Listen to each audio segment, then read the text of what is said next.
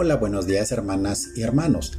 Nuevamente los saludos desde casa, esperando que se encuentren bien, gozando de las bendiciones de nuestro buen Dios y disfrutando de la familia.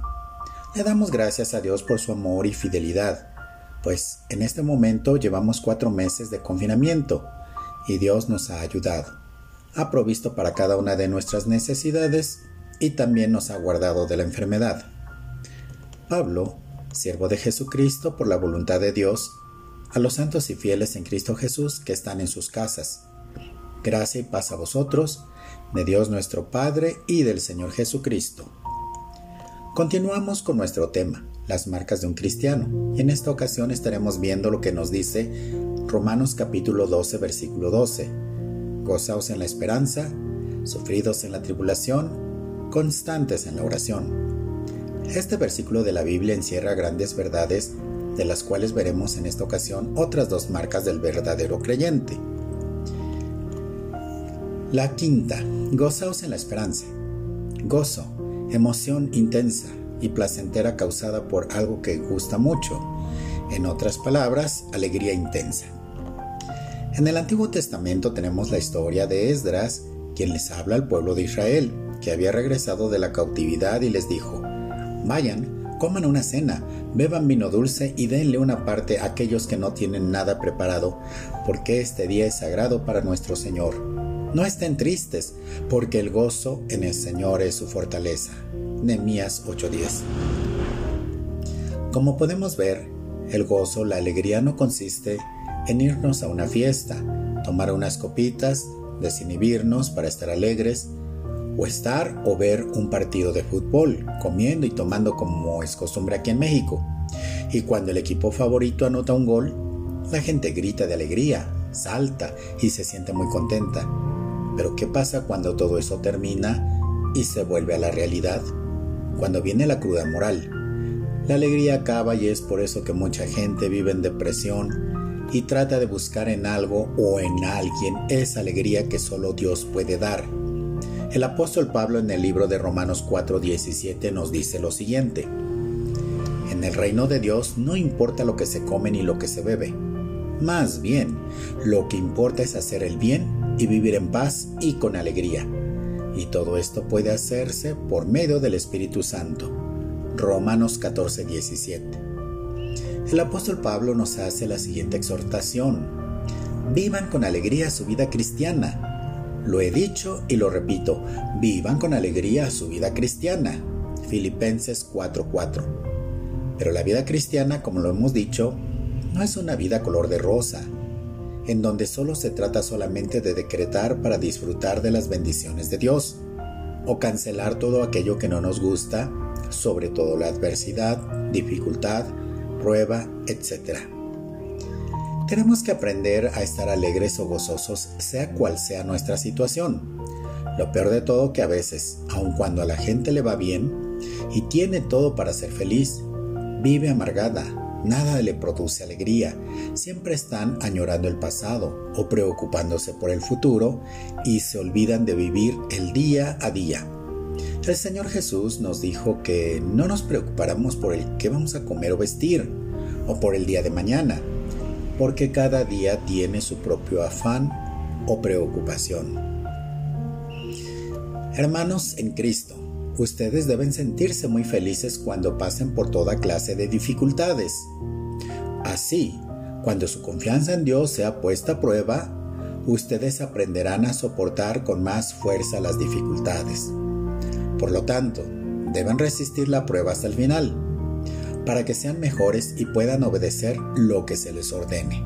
Santiago 1, 2 al 4. Como lo hemos visto, las pruebas y dificultades siempre tienen un propósito. No es para estar tristes y renegando de todo, sino ser mejores como personas y como cristianos ser más obedientes, porque tenemos una esperanza en que todo será para nuestro bien. Pero, ¿qué es la esperanza? Esperanza es la confianza de lograr una cosa o de que se realice algo que se desea. Nuestra vida es pasajera. De nada nos sirve amontonar riquezas si al fin y al cabo otros se quedarán con ellas. Siendo esto así, Dios mío, ¿Qué es lo que puedo esperar? En ti he puesto mi esperanza. Salmo 39, 6 y 7. Hermano, ¿en quién está fundada tu esperanza?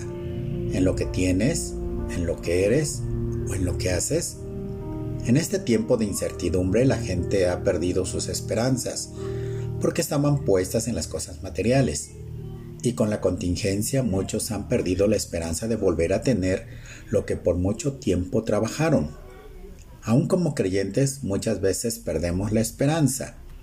Y cuando se pierde la esperanza, se debilita el corazón.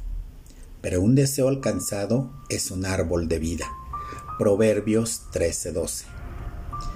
Nuestra esperanza no está en las cosas de esta tierra, en el dinero, en las posesiones, en las personas, porque el dinero y las posesiones se acaban de un momento a otro o los ladrones las roban y las personas siempre vamos o nos van a defraudar, por lo que tenemos que poner nuestra esperanza solamente en Dios que Dios, quien nos da seguridad, los que Dios, quien nos da seguridad, los llene de alegría, que les dé la paz que trae el confiar en Él y que por el poder del Espíritu Santo los llene de esperanza.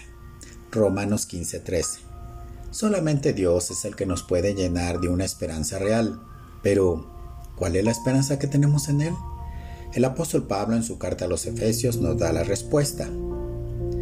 También le pido a Dios que les haga comprender con claridad el gran valor de la esperanza a la que han sido llamados y de la salvación que en Él ha dado a los que son suyos. Efesios 1:18.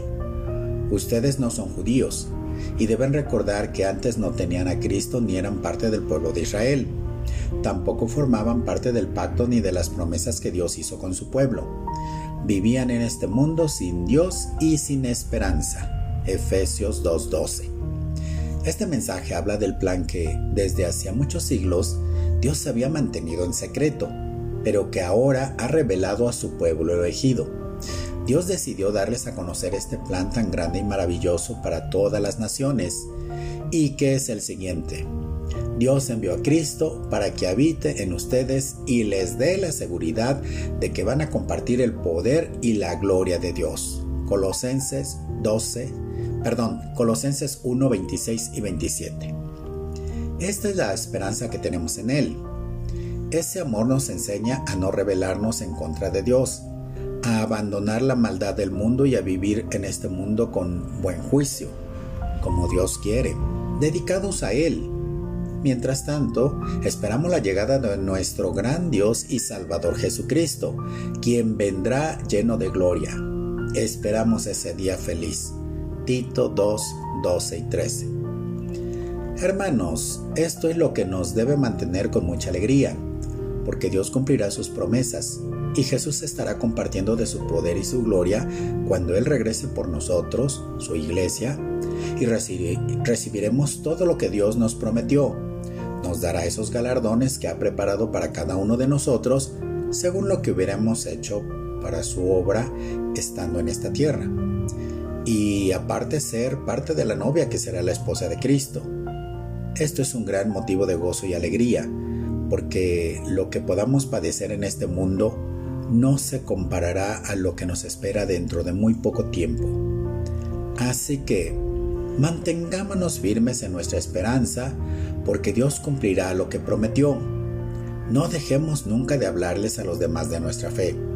Hebreos 10:23 Por medio de Cristo, ustedes creen en Dios, quien lo resucitó y le dio un lugar de honor en su reino. Por eso ustedes han puesto su confianza en Dios y están seguros de que Él les dará todo lo que les ha prometido. Primera de Pedro 1:21. Esta es nuestra confianza y esperanza ya que Dios no es hombre para que mienta, ni hijo de hombre para que se arrepienta.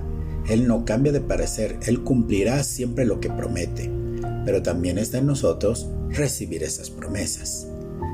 La sexta característica es sufridos en la tribulación. De otra manera, se traduciría pacientes ante las dificultades. Una de las cosas que no nos gustan a los cristianos es estar en medio de la tribulación, Todos estamos acostumbrados a vivir en una zona de confort y nadie quiere salir de ella. Qué bonito es estar disfrutando de las bendiciones que Dios nos da. Pero cuando viene el tiempo de la aflicción, de las dificultades, de la prueba, ¿qué es lo que hacemos? ¿Le damos gracias a Dios como lo hizo Job o nos enojamos, renegamos o hasta a veces culpamos a Dios? El apóstol Pablo en Romanos 5, 3 al 4 nos dice lo siguiente. Pero hay más. Podemos sentirnos felices aun cuando tenemos sufrimientos porque los sufrimientos nos enseñan a ser pacientes. Si tenemos paciencia, nuestro carácter se fortalece y con un carácter así, nuestra esperanza aumenta. Romanos 5, 3 y 4. Cuando tenemos dificultades o cuando sufrimos, Dios nos ayuda para que podamos ayudar a los que sufren o tienen problemas. Confiamos mucho en ustedes y saben que, si ahora sufren, también Dios los consolará. 2 de Corintios 1, 4 y 7. Como lo vimos con anterioridad, Dios siempre tiene un propósito para el sufrimiento. No envía sufrimiento ni situaciones difíciles a nuestra vida porque no los merecemos o porque no encontró a alguien más sino para que aprendamos a confiar en Dios en medio del sufrimiento y poder ayudar a aquellos que están pasando por una misma situación para animarlos a que se mantengan confiando porque Él al final Dios los consolará y así crecer en la vida cristiana. Por eso, no dejen de confiar en Dios, porque sólo así recibirán un gran premio. Sean fuertes y por ningún motivo dejen de confiar en Él cuando estén sufriendo para que así puedan hacer lo que Dios quiere y reciban lo que Él les ha prometido. Hebreos 10, 35 y 36. Qué difícil hacer lo que la palabra dice. Estas partes son las que no subrayamos en nuestra Biblia y las pasamos por alto. Solo queremos escuchar del amor de Dios y que como hijos queremos las bendiciones, pero por ningún motivo queremos pasar por el sufrimiento. Pero debemos aprender del ejemplo que nos dio nuestro Señor y Salvador Jesucristo.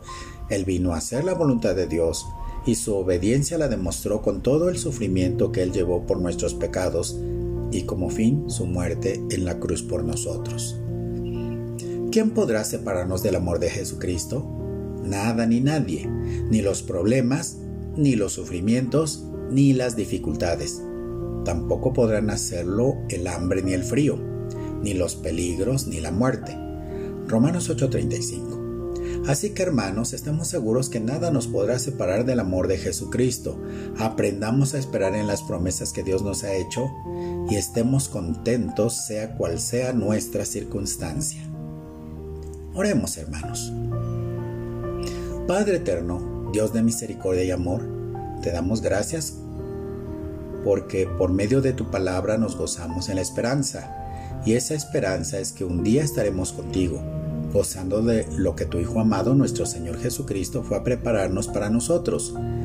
Gracias porque tu Espíritu Santo, quien vive en nosotros y que nos da la fortaleza espiritual para gozarnos aun cuando estemos pasando por situaciones difíciles. Ayúdanos a ser agradecidos, sea cual sea nuestra situación, y que siempre estemos gozosos, porque tu gozo es nuestra fortaleza. Todo esto te lo pedimos en el nombre glorioso de tu Hijo amado, nuestro Señor y Salvador Jesucristo. Que Dios te bendiga y siempre te cuide. Que Dios te mire con agrado y te muestre su bondad. Que Dios te mire con agrado y te llene de paz. Dios los bendiga hermanos y hermanas y nos vemos en la próxima. Hasta luego.